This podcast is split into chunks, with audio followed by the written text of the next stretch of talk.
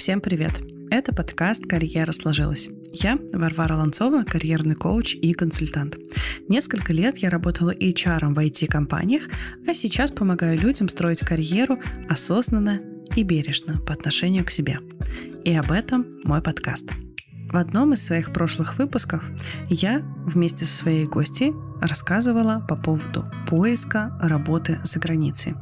А сейчас мне интересно пообщаться на тему адаптации в новой стране.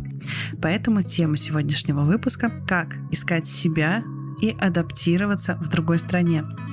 И сегодня мы поговорим про путешествия, про work-travel баланс, про поиск себя в новой локации и вообще про то, как принимать решения по поводу переезда. И сегодня у меня в гостях авторы подкаста «Локус контроля» Ксюша и Елена.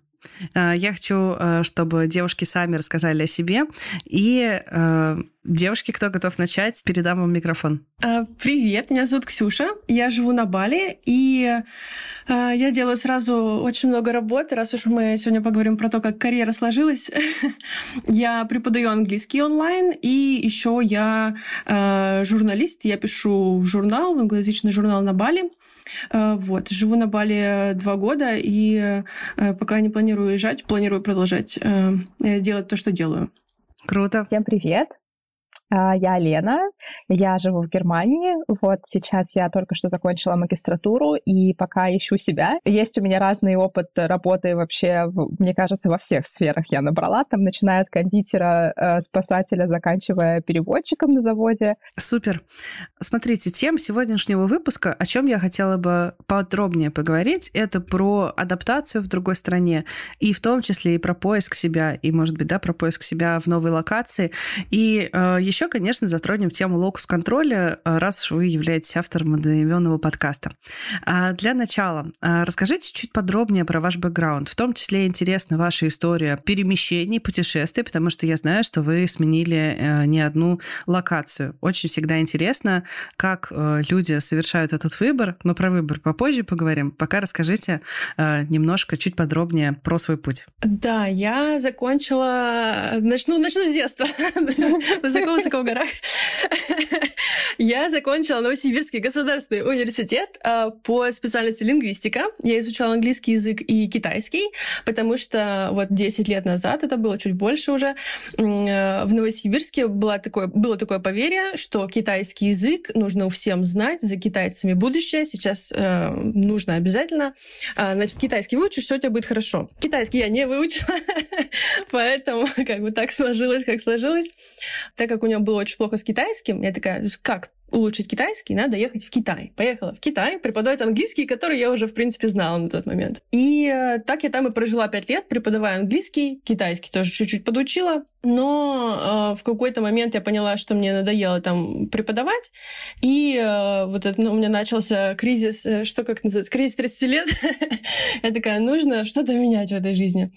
И вот как раз э, пандемия, которая изменила, наверное, жизнь вообще всех в мире, мою жизнь она тоже изменила. Так получилось, что я застряла на Бали. И как бы слово «застряли» звучит как будто бы что-то плохое, да, ты где-то вот застрял в чем то плохом, но тут, конечно, совсем все по-другому развернулось.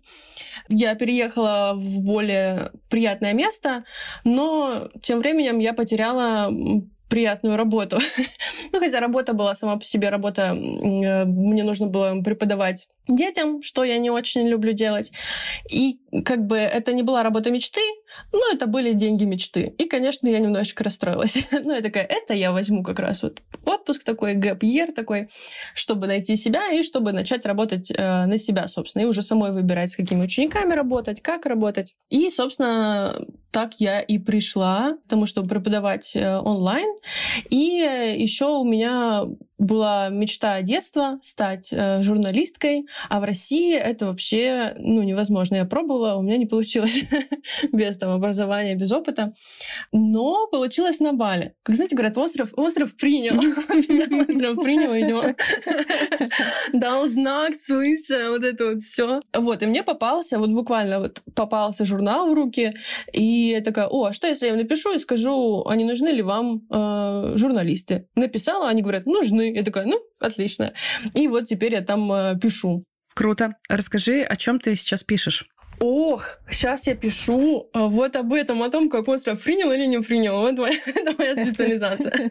Ну, вообще пишу я а, о разных вещах, там и о социальных проблемах, и а, обзоры отелей, и колонки. Я такая, я все, я Кэрри Брэдшо, я колонку написала.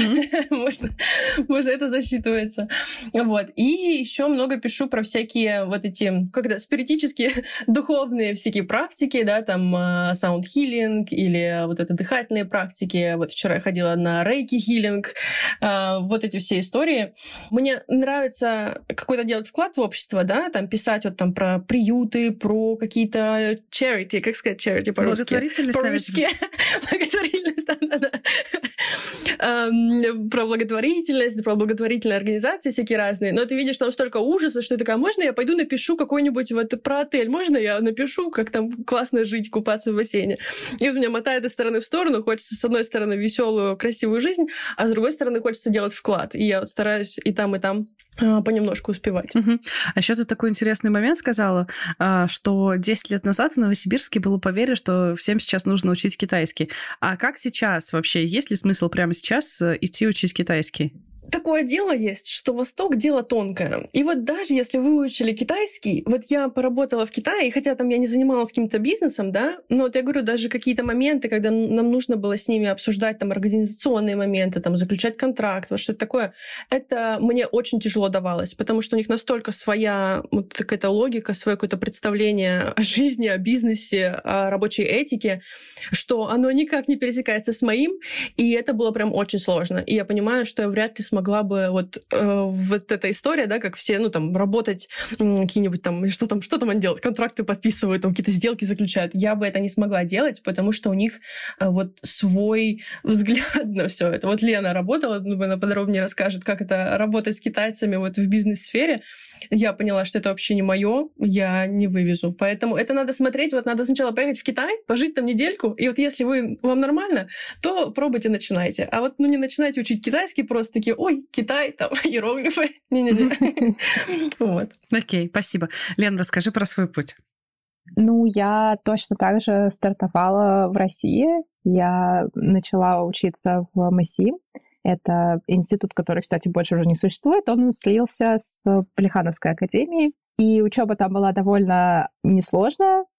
И поэтому мы получили там все хорошие оценки, что послужило примером, ну не примером, а возможностью потом конвертировать свой диплом э, по иностранным стандартам с хорошей оценкой. Поэтому э, поклон вот э, всем преподавателям. Спасибо, что открыли мне такую возможность, потому что, мне кажется, частично из-за этого я и смогла потом вот сюда, в Германию, переехать и учиться в магистратуре, потому что они смотрели на, конечно же, оценку мою, которую я там получила.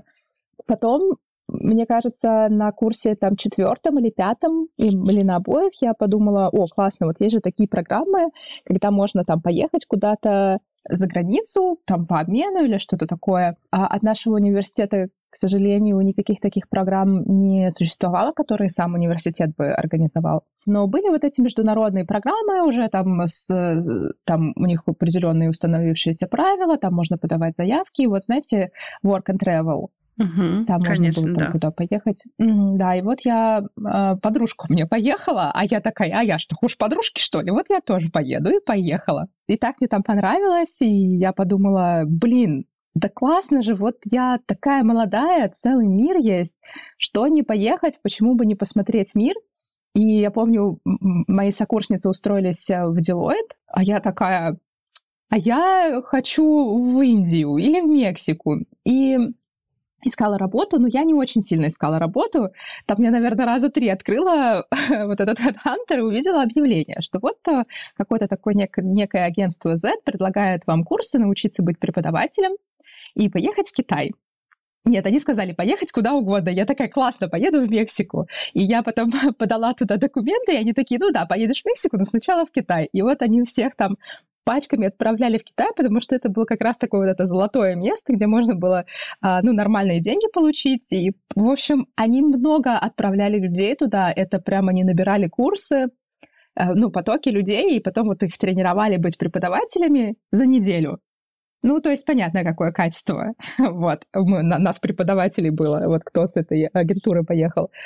Вот, и да, и я что-то, знаете, я так долго ждала ответа от них, потому что, вот как Ксюша правильно сказала, какая-то вот работа с, с китайцами была прям очень сложно было до чего-то договориться конкретного.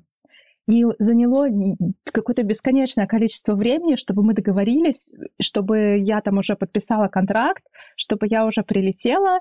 И, ну да, это вот этот долгий процесс ожидания был, конечно, не очень приятный, но в итоге, когда я приехала, прям классно было.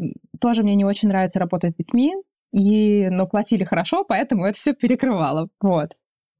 И классно там время много провела. И, мне кажется, я, наверное, года два с половиной там жила.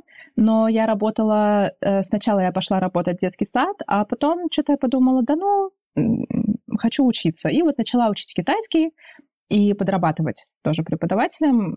И вот мне прямо очень понравилось, потому что, ну, такой классный язык, интересный, поэтому в противоречие Ксюше, если хотите учить китайский, учите, потому что эти иероглифы, они просто бомбические, очень интересно, там тона, вот эти иероглифы, а там история за каждым иероглифом. В общем, классно, мне было интересно. Ну и да, что-то я там тусовалась, а потом я подумала, блин, ну что, я вот до конца жизни, что ли, буду работать преподавателем вот у вот этих малышей. И такая, да, я, наверное, поеду. И вот у меня как раз моя сокурсница стала учиться в Германии, а тут бесплатное образование, поэтому там те, кто хочет, даже для иностранцев, вот, пожалуйста, подавайте документы. И я начала этот процесс. Я, к сожалению, не поступила, и поэтому вот была год в России. И работала на заводе этим э, переводчиком классно было с одной стороны, но с другой стороны было ужасно тяжело, потому что, ну, китайский я не до такой степени выучила. А они такие еще интересные на собеседовании спрашивают, ну что, вот это вот стул, стол, как сказать по-китайски? А потом раз, такие, ну все, ты принята, и раз меня на линию производственную. А я не, я вообще стою, и ко мне подходит китаец, а он немножко шепелявит, я и так не понимаю, так он еще и шепелявит. Я думаю, да откуда ты вылез, что ты говоришь, я не понимаю. У меня там народ стоит, ждет, что я что-нибудь скажу. И, в общем, это был такой стресс, конечно, на весь организм. Ну вот, и потом в итоге я переехала сюда, отучилась, эм, и теперь вот ищу работу где-то в экономической сфере, потому что здесь, к сожалению, нужно, чтобы у тебя было образование, для того, чтобы работать в этой сфере. Ну, еще нам, как иностранцам, вот э, дополнительный бонус условия, что ты должен работать вот по своей специальности, что ты на, на что учился, как сказать, на, там и пригодился. А насколько вообще тяжело искать э, работу в Германии с учетом того, что у тебя там основное образование было получено в России, а магистратура уже непосредственно у них? Мне кажется, что тот факт, что у меня магистратура здесь, а, немножко облегчает процесс, потому что, во-первых, если у тебя э, диплом другой страны, то ты должен его конвертировать в местные, ну, в местные рамки. Вот. И мне кажется, это еще тоже усложняет немножко процесс, потому что, ну, когда ты получил образование здесь, люди примерно представляют, какой у тебя уровень образования, и, а если ты учился в другой стране, ну, там же, типа, непонятно. Но на самом деле, мне кажется, эти подозрения обоснованы, потому что я вот за все те годы, которые я училась в Москве, э, меня что спроси, я ничего не помню. Но это, конечно, тоже я, ну, сама тоже не, не так особо сильно рвалась в экономику, чтобы прям сидеть там все заучивать. Но сама структура образования, когда рассказываешь здесь людям, что мы получали оценки автоматами, и что у меня 95% оценок — это автомат, они не понимают, что такое автомат. Я ни, ничего не учила, кроме вот одного закона там а, об антикризисном управлении. Это было единственное, что я выучила за все пять лет. Вот. И мне кажется, довольно справедливо, что они хотят ну, каких-то доказательств, доказательств, что человек сечет. Поэтому мне трудно сказать, каков был бы процесс поиска, если бы у меня был только диплом из России. Ну и несмотря на то, что у меня уже диплом есть местный, ну почти есть, уже там, ну, какие-то хотя бы оценки там, и это все равно сложно. И я говорю там людям, блин, я вот, у меня уже там шесть собеседований, и все шесть отказы. И я вот там уже сижу, там целыми днями отправляете заявки. Во-первых, на собеседование не зовут, если зовут, то отказывают. И рассказываешь это ну, людям, которые через это тоже проходили, они мне говорят, это нормально. Это ты не переживай, ты не плачь, когда я там свои слезы вытираю, обиды. ты не плачь, это нормально. Мы вот столько там, мы искали там полгода, а, и тоже вот эти отказы. В общем, даже если у тебя местный диплом здесь, это все равно какой-то жесткий процесс. Я к такому не была готова, потому что в Китае это как-то по-другому все было. Ты типа белый э, такой европеец, и там к тебе на улице подходят и говорят, а ты хочешь работу? Вот будешь у нас работать. И я как-то так... Представьте мой ужас, когда я приезжаю, я лингвист из НГУ, да, у меня опыт работы, я знаю, э, что такое этимология, лексикология. Я приезжаю, и они говорят, ну вот, да, а вот твой э, коллега, который там, у нас мы постоянно вспоминаем этот прикол, который чувак тапочки переводил как «the тапочки», понимаешь? И ты такой, а, понятно, все стало на свои места. И ты хочешь такой, почему вы ничего не знаете, вы же ничего не знаете? Ну да, там такая была ситуация в те годы. Да-да-да, и как-то к этому так привык, что ты типа, да ты выглядишь как иностранец, ну и получаешь себе работу. И как ты представил себе, что везде так вся жизнь работает. Вот, и довольно... Да-да-да, и тут довольно сложно было к этому адаптироваться, потому что ну, такие, ну, нет и нет, ну, все. И вот что ты сделаешь? Ничего не сделаешь. Поэтому очень сложно здесь найти работу, прям это такой стресс на весь организм. На самом деле история по поводу Китая для меня кажется какой-то дикой. Я просто всегда существую да, в э, рамках э, российского рынка, где поиск работы тоже достаточно такое долгое, трудозатратное мероприятие. И когда э, Лен рассказывала про то, что было шесть собеседований, шесть отказов, я тоже хотела сказать, да ты не переживай, это действительно нормально. Поиск работы — это вообще дело как бы не сиюминутное. Он происходит быстро, только там в двух случаях. Если тебя намеренно как бы переманивают, да, из другой организации, или если ты готов согласиться на первое предложение, которое тебе сделали. Если у тебя есть мотивация там как-то осознанно подойти к процессу выбора работы, походить по собеседованиям, посмотреть, да, то есть не согласиться на первый попавшийся офер, то, конечно, это мероприятие минимум на полгода. Поэтому не переживай, не плачь, я присоединяюсь к рекомендациям, которые тебе давали друзья. Да, не буду, постараюсь. Спасибо большое. Я понимаю, что, возможно, вы не сможете мне дать э, ответ на этот вопрос, но вы так рассказали, что в Китае могут подойти к тебе на улице, и если ты выглядишь как э, европеец, то тебе готовы предложить работу. Вообще с чем это связано? Почему это так? А у них произошла же такая история, что вот они буквально открылись миру совсем недавно. Я говорю, то, что сейчас происходит в Китае, это вот, наверное, типа начало нулевых в России. Они такие, вау, можно там путешествовать, там, иностранцы. И они такие, английский, надо всем учить английский, и тогда, ну, все будет хорошо. Ну, обычно, типа, моим детям надо учить английский, и тогда у моих детей все будет хорошо. Но у них еще, как мы говорим, что логика у нас, логика, взгляды на жизнь немножко разные Э, для них очень важна статусность, для них очень э, важна вот эта возможность похвастаться. Ну, я говорю, мне кажется, вот у нас какие-то, вот, представляете, какие-то новые русские немножко, да, которым вот надо было показать, что у них там есть деньги, что они все могут купить. И вот у китайцев то же самое. Они такие ходят и говорят, а у меня у ребенка преподаватель белый. И все такие, вау, белый, ничего себе. Вот, потому что, ну, у них, они долго не видели белых, там даже тебя реально могут фотографировать прямо на улице. И у них до сих пор вот эта тема есть, и они вот очень э, с этого кайфовали, с того, что у них белые учителя. Даже ты можешь вообще ничему не учить, просто играть, веселиться. Ребенок счастлив, ты белый, все, родители тоже счастливы. Ну, зависело, конечно, от школы, от родителей, от этого всего. Поэтому, да, была такая история. Для них очень важен этот статус, э, важна белость, твоя, как бы, ну, там тоже расизм у них тоже ужасный. И, э, да, и вот, ну, английский они очень почитают, они считают, что это вот очень, очень важно. А, вот, я думаю, поэтому так произошло. Да. Интересный, интересный какой-то путь, интересный веха развития у них. А расскажите вот еще о чем. Э, Ксюша, ты когда рассказывала про свой путь, э, употребила такой термин «работа мечты». Вот есть у вас понимание про вашу работу мечты, как она в идеале должна выглядеть? Ну, с учетом того, что у вас есть какой-то путь, вы там что-то попробовали, да, не в одной профессии. А работа мечты для вас, она вот какая? О, я прям вообще, вот у нас недавно был тоже выпуск про успех, я прям я подготовилась, я прям со списком пришла, столько часов, столько рублей, я все готово. А мне, я говорю, мне очень нравится вот э, журналистика, ну, опять же, журналистика сейчас такое размытое, да, понятие, э, это может быть, да, там, э, и блогинг отчасти тоже журналистика, да, и там есть просто онлайн-журналистика. Ну, мне, конечно, нравится э, в печати, э, но, в принципе, все подойдет. Главное, чтобы я писала и рассказывала интересные истории. Вот мне хотелось бы рассказывать важные, интересные истории э, за много денег и за мало часов в неделю. Вот для меня идеально, вот часов 20 в неделю мне вообще нравилось. Еще мне нравится, когда ты такой, ну, когда у тебя есть вдохновение, ты работаешь. Нет вдохновения, не работаешь. Вот такое вот мне нравится настроение. Вот. А когда у тебя немного работы, и она тебе нравится, прям хочется ее поработать ты встаешь такой, могу не работать, а потом такой, ну, хочется, и садишься, и иногда даже больше работаешь, чем надо. Поэтому вот э, какое-то такое у меня, да, представление о работе мечты моей. Ну, то есть э, все, как ты и сказала, Кэрри Брэдшоу по настроению. Да, да. Только чтобы у меня на самом деле были деньги, не только, не только туфли, но еще и деньги. Вот это все квартира на Манхэттене, да, но чтобы потом не оказалось, что она все на туфли потратила. Вот такая жизнь. Звучит здорово. Лена, как у тебя выглядит работа мечты?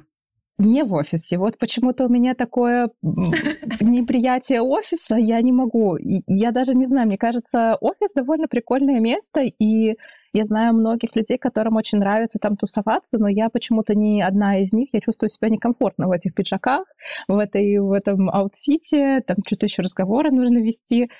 И мне так сложно там находиться, и как будто и нужды нет, потому что из дома можно работать.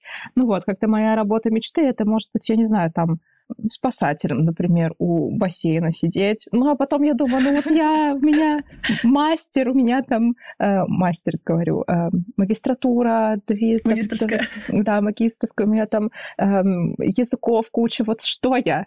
Спасателем-то буду сидеть в бассейне, что не для этого меня мама родила и воспитывала. Ну вот, мне кажется, я еще заложник вот этих вот мыслей о том, что а что престижно, а что другие делают. Я очень на это ведусь, я прям ведомая были какие-то моменты, я работала в банке, и вот были какие-то моменты, когда не было руководителей, и если нет руководителей, если там офис пустой, то можешь там вот сидеть. И это был такой красивый офис, знаете, там такие все стены, не стены, а окна в пол, там вообще красивый вид. А я сижу и ненавижу это место. Я сижу и думаю, я не хочу здесь сидеть, не хочу. Вот. И потом такая забываю, о, классно, офис, думаю, красиво выглядит. Вот, поэтому, мне кажется, у меня нет точного понимания, но что точно я не хочу, это я знаю. Вот э, не офис, не банк. Но это прям очень сложно тогда что-то будет такое найти, если у меня специальность — это экономика. Да, да, да. Хотела как раз э, предъявить тебе это противоречие, что не офис и не банк, но при этом, скорее всего, ты ходишь э, и откликаешься на вакансии в офисе и в банке. И поэтому... Да, сто процентов. Кажется, что... Как в воду смотришь. Как... Именно так я и делаю. Расскажи, что ты испытываешь, когда получаешь отказы на э, собеседование? Я э, расстраиваюсь очень сильно. Прям очень сильно расстраиваюсь, потому что не сам факт того, что меня ну, что мне отказали, меня расстраивает, а в том, что я живу, ну, как бы я думаю, я живу на свои сбережения сейчас, uh-huh. И, ну, получается, что если я сейчас не выхожу работать, то я прожигаю свои кровно заработанные денежки, и мамины еще тоже подкинутые.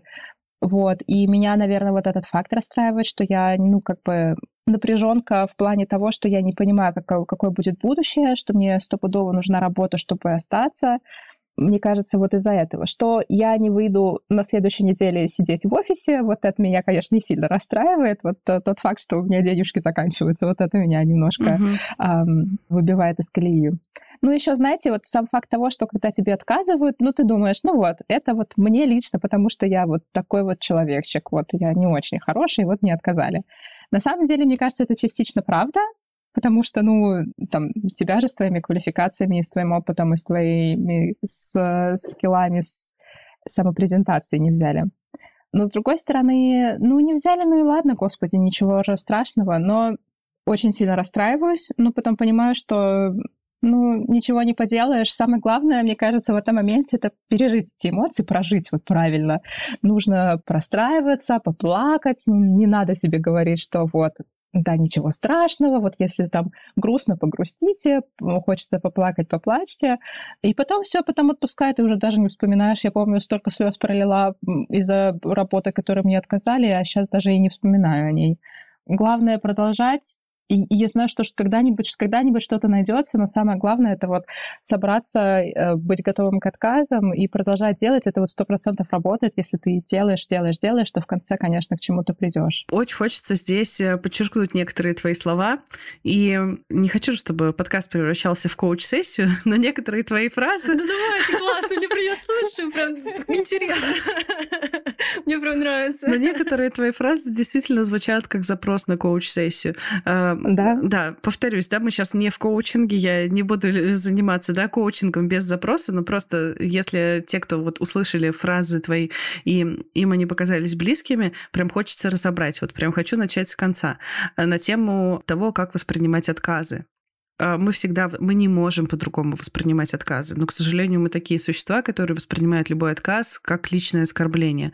И а, по-хорошему нужно понимать, как просто работает рынок. Мы не можем вот в один момент просто сказать, ладно, все хорошо, теперь я буду легко воспринимать отказы. Все, вот сегодня утром я проснулась, и я теперь другой человек. Нет, это тяжело перестроиться. Но что поможет в этой перестройке? Понимание, как работает рынок труда. И э, когда вы поймете, да, вот говорю вам как HR, который занимался поиском сотрудников, и в том числе, который занимался часто отказами кандидатам. Если вам отказали, это значит, что вы просто в данный момент под данную вакансию не подошли. Возможно, через полгода эта же компания выйдет на вас снова и предложит вам другой вариант. Или, может быть, эту тоже самую вакансию. Но просто это говорит о том, что вот в данный момент матч не случился. Вот, вот в эту секунду на эту вакансию, на эту должность. И мне кажется, здесь уже становится чуточку легче. Потому что приди вы, там, допустим, через месяц в эту же компанию, да, на собеседование, может быть, вы будете себя чувствовать по-другому, презентовать себя иначе, может быть, у компании будут требования другие, и тогда матч случится. Поэтому здесь точно ничего личного нету, и это от лукавого думать о том, что с вами что-то не так. Ну, ну подождите, вот когда матч не случился, ну он же не сам не случился, он случился по каким-то причинам. Да, по каким-то причинам, да. Да, сто процентов, что квалификации, которые нужны э, компании, не обладаются кандидатом. А, нет, а, квалификация, которая требуется под конкретную вакансию, под конкретную позицию, в данный момент а, не совпадает с кандидатом. То есть очень важно это понимать, что не ты совсем плохая, да, целиковая, какая-то не такая неправильная, а просто в данный момент твой опыт под данную конкретно открытую вакансию не подошел. То есть у них на полном серьезе может через месяц открыться другая вакансия, на которую ты подойдешь. Угу. То есть это не говорит о том, что я вообще вот все я провалилась и все все стало совсем плохо, не нужно даже пробовать и пытаться. Конечно же, это не так. Но еще очень интересный эффект у тебя. Я обнаружила э, внутриличностный конфликт. Я думаю, что ты и сама в курсе него. С одной стороны, я хочу тачки, красивый офис. Э, у меня очень ну, постоянная такая метафора, знаете, как в «Дьявол носит Прада», такая би- ага, бизнес, да, да, да. бизнес-леди, такая ух, э, все вокруг нее и в общем, бизнес э, на серьезных таких щах, что называется. А с другой стороны, ты сказала, хочу быть спасателем.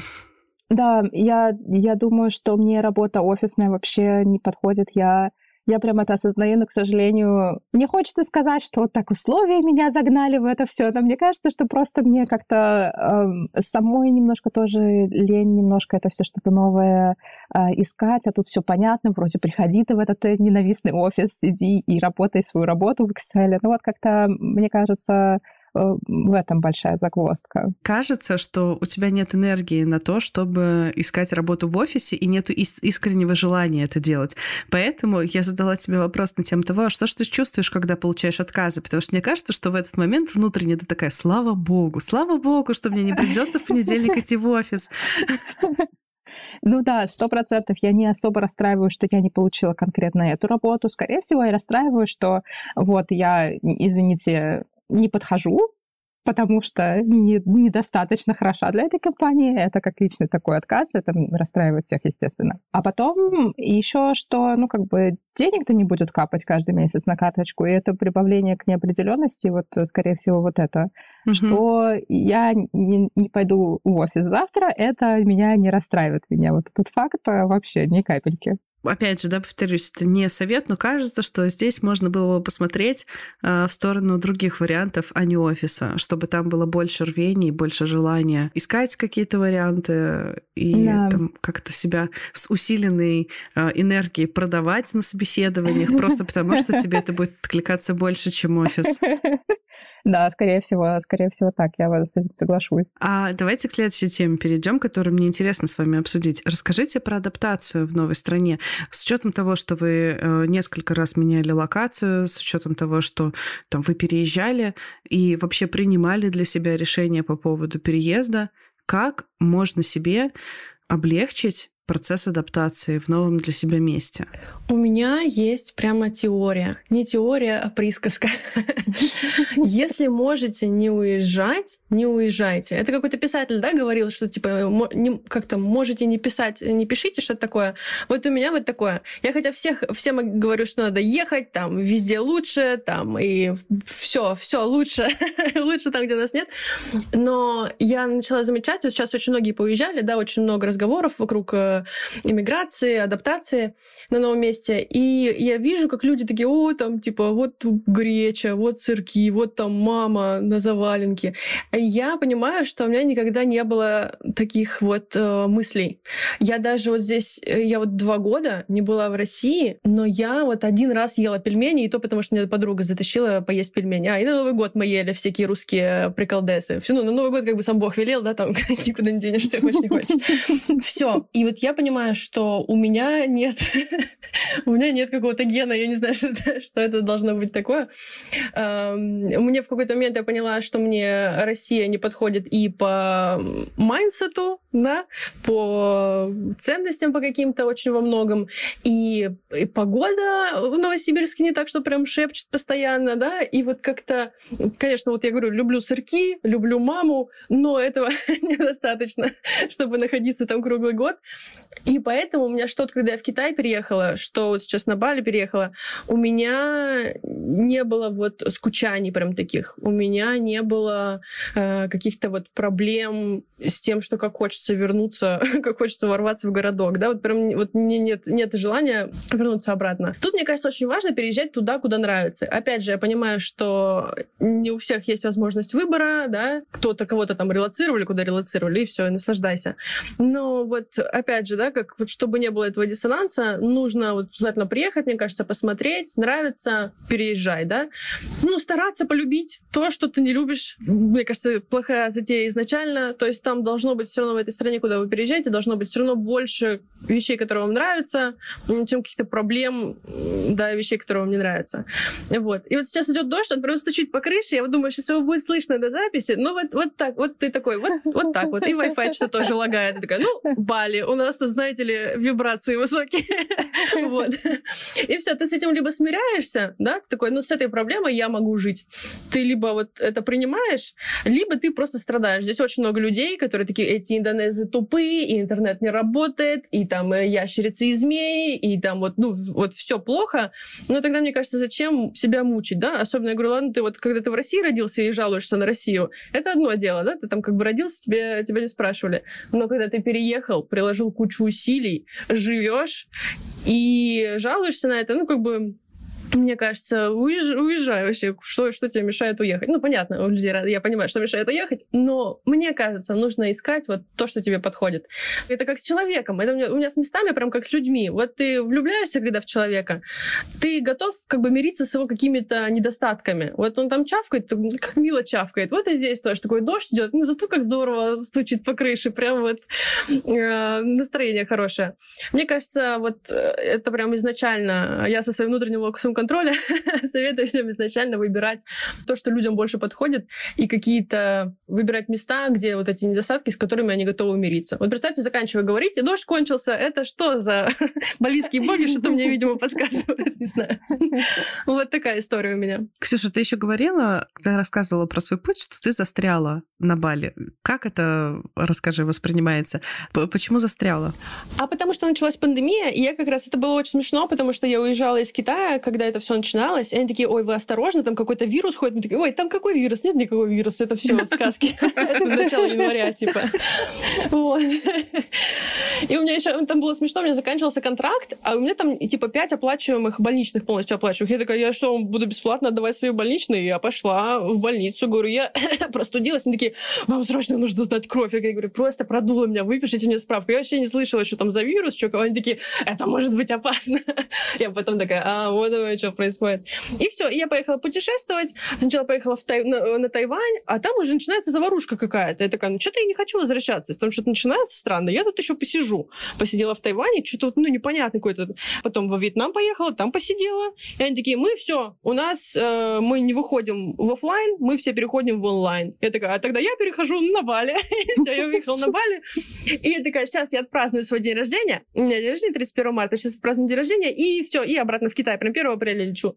И 28 марта Китай закрывает свои границы вот почти на три года. Я такая, ну ладно, жаль, жаль, жаль. И все. И я осталась на Бали. Мне очень понравилось, учитывая то, что я продолжала работать онлайн и получать свою полную зарплату, работая типа треть от часов, которые я должна была работать, еще делая это вот онлайн. Это было великолепно. Я чувствовала себя просто, просто шикарно. И э, я, конечно, очень рада, что вот этот карантин весь, локдаун случился со мной на Бали, потому что вместо того, чтобы там сидеть в комнатушке, да, там в 15 метров, я сидела на вилле с бассейном, э, с газоном, и все, сидишь и загораешь, такой, такой, да, да, тяжело, тяжело, конечно.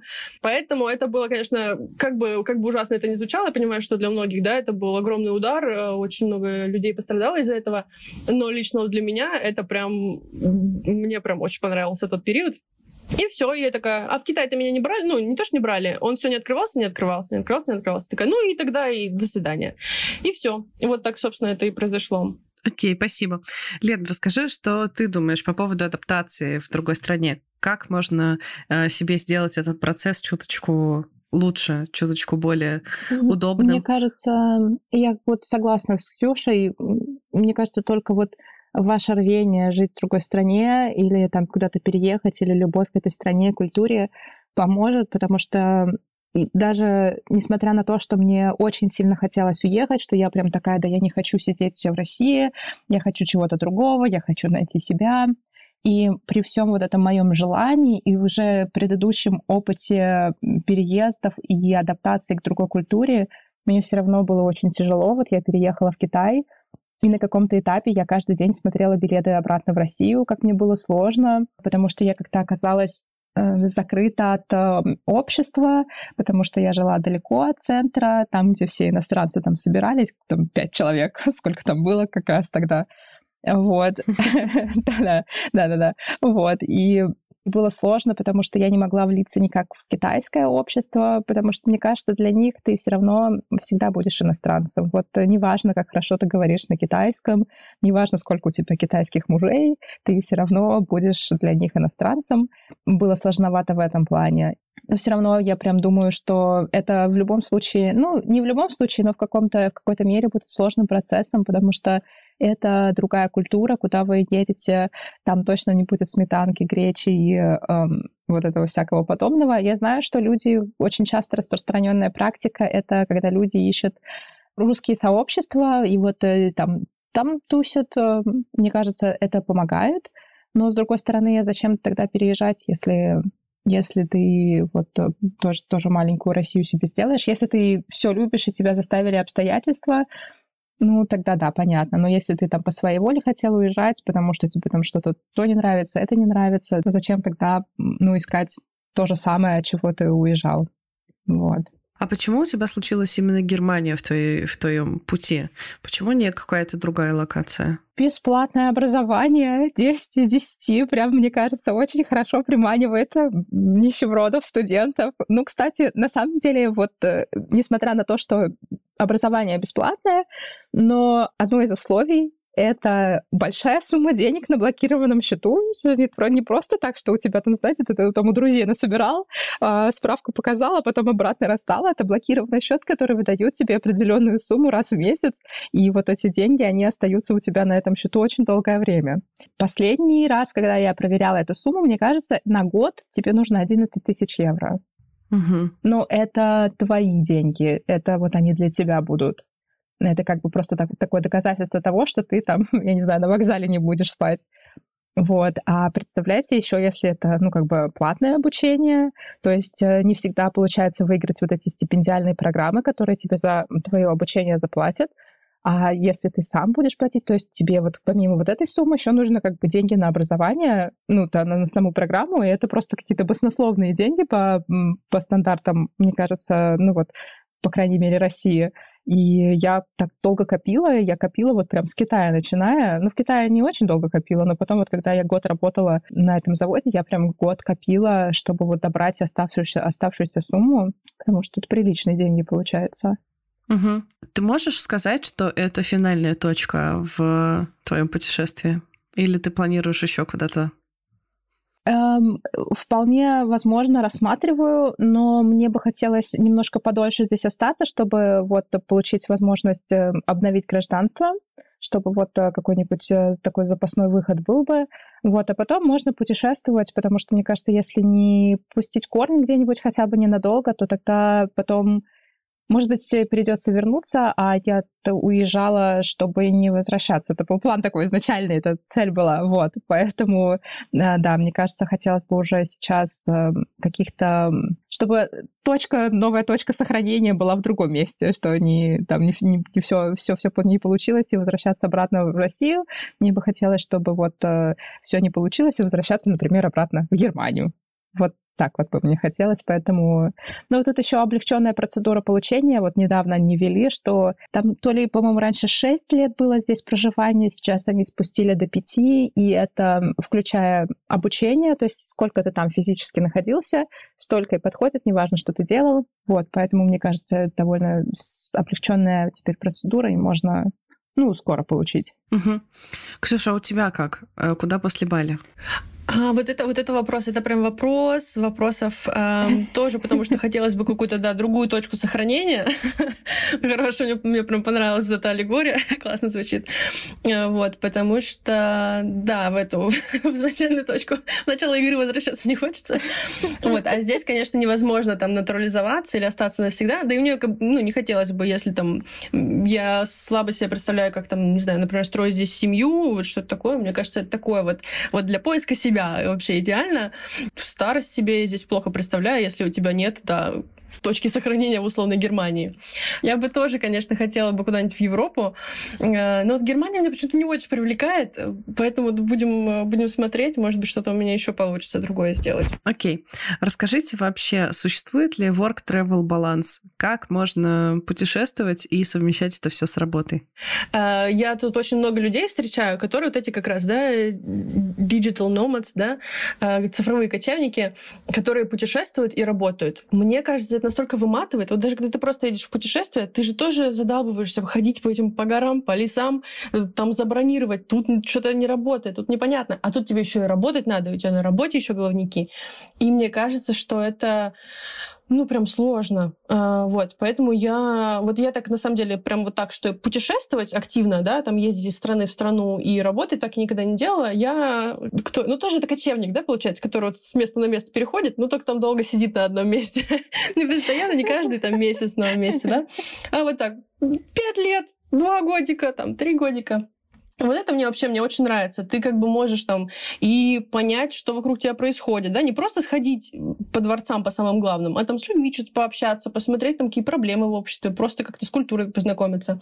И работаешь тоже спокойно, нормально живешь. Вот я даже, я вообще немножечко этот, наверное, необычный, необычный человек в балийских э, реалиях. Э, я, например, снимаю одну и ту же квартиру полтора года. Это очень много для цифрового кочевника на Бали. Это, я считаю, тут просто вообще поселилась уже. Вот. И э, мне вот так нравится. Просто я живу в другой вот в другой какой-то э, обстановке. Мне мама постоянно звонит и говорит, как, э, вот что у тебя новое? Я говорю, да у меня все по-старому. Такая, ну как по-старому? Ну ты же на Бали живешь. Это у нас тут все по-старому. А у тебя это вообще что-то происходит постоянно. Такая, мама, тебе кажется, что что-то происходит, а для меня это типа, ну, обычный вторник. Для меня это как, как обычно уже.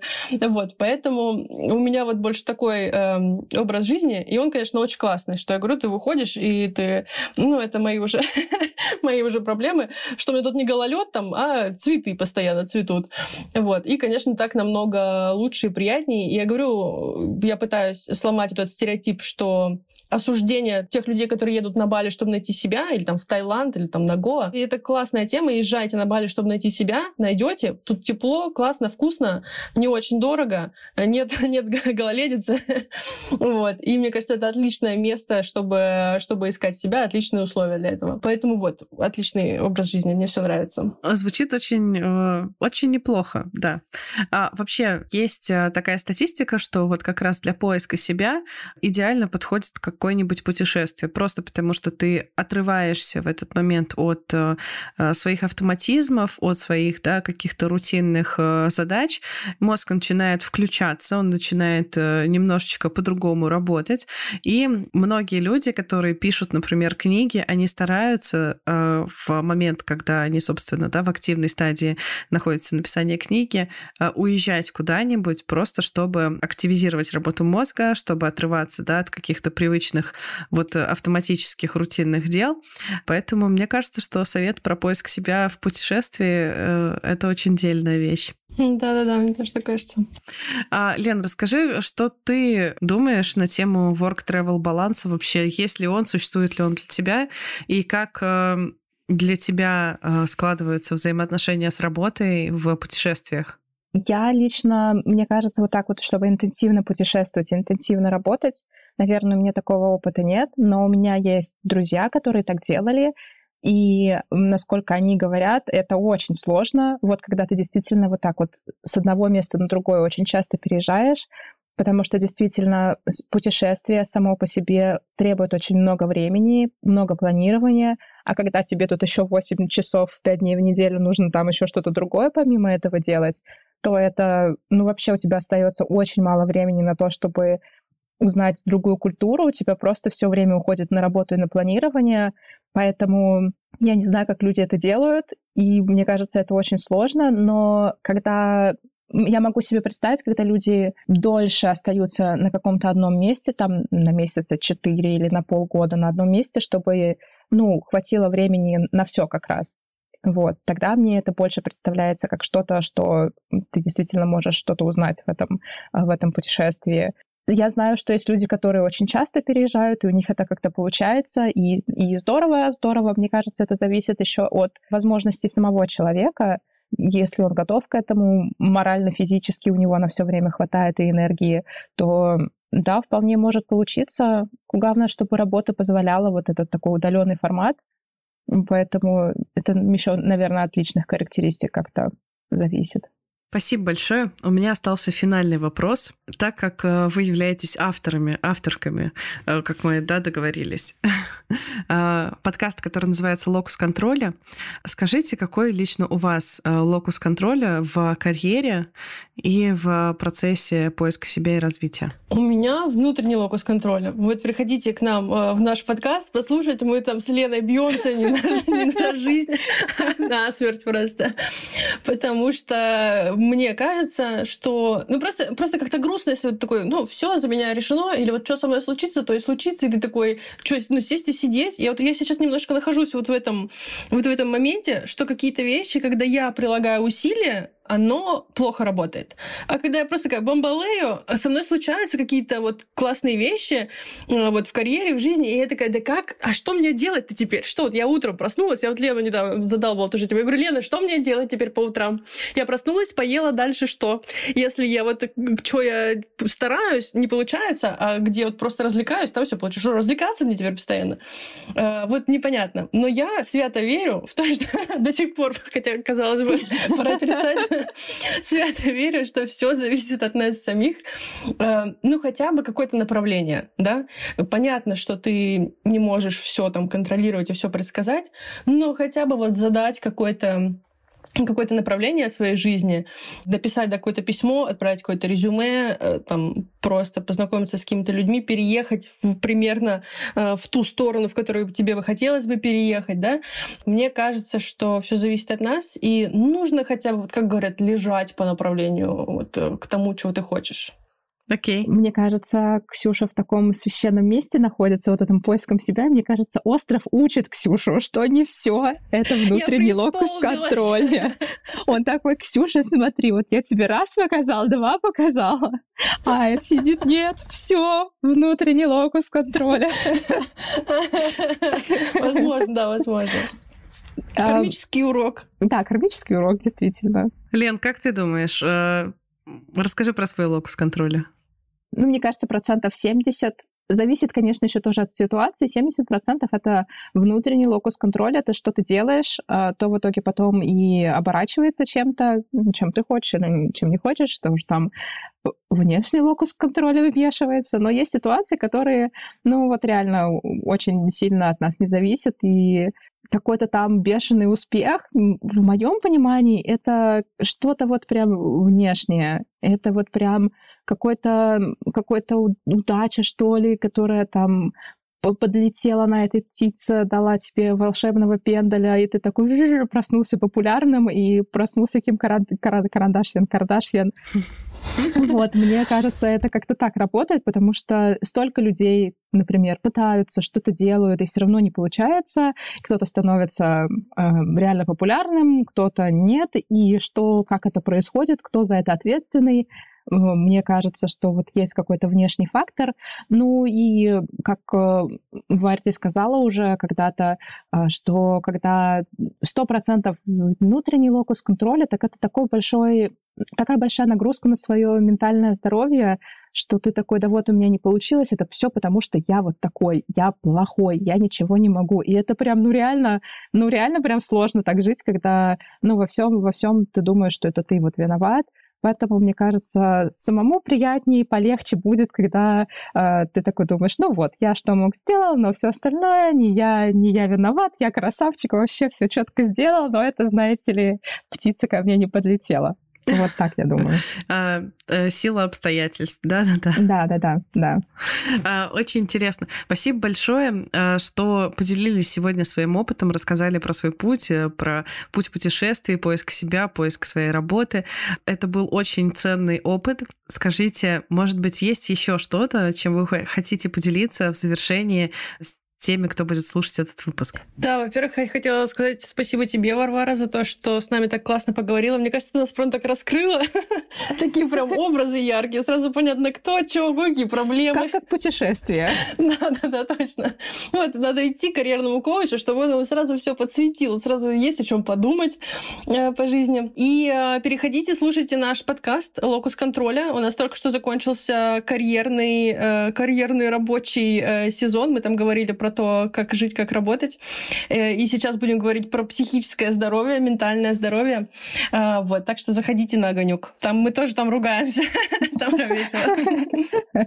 А мне, наверное, хочется сказать, что все получится, Делайте, ребят, если вы чувствуете, что вы хотите уехать, переезжайте, будет сложно, но в итоге будет классно. Поэтому ничего не бойтесь, у нас одна жизнь, и у нас только одна попытка. Давайте, давайте выжмем все вообще из этой жизни и проживем ее так классно, как, как э, вот в фильмах показывают. Это все, мы все можем. Давайте, давайте будем делать прикольные вещи. Да, согласна, поддерживаю. Круто. Спасибо большое. Спасибо тебе. Спасибо. Всем пока. Пока-пока. С вами был подкаст «Карьера сложилась». Подписывайтесь в Телеграме, ставьте лайки в Яндекс Музыке и звездочки в Apple Podcast. Это очень поможет моему молодому подкасту. Пока-пока.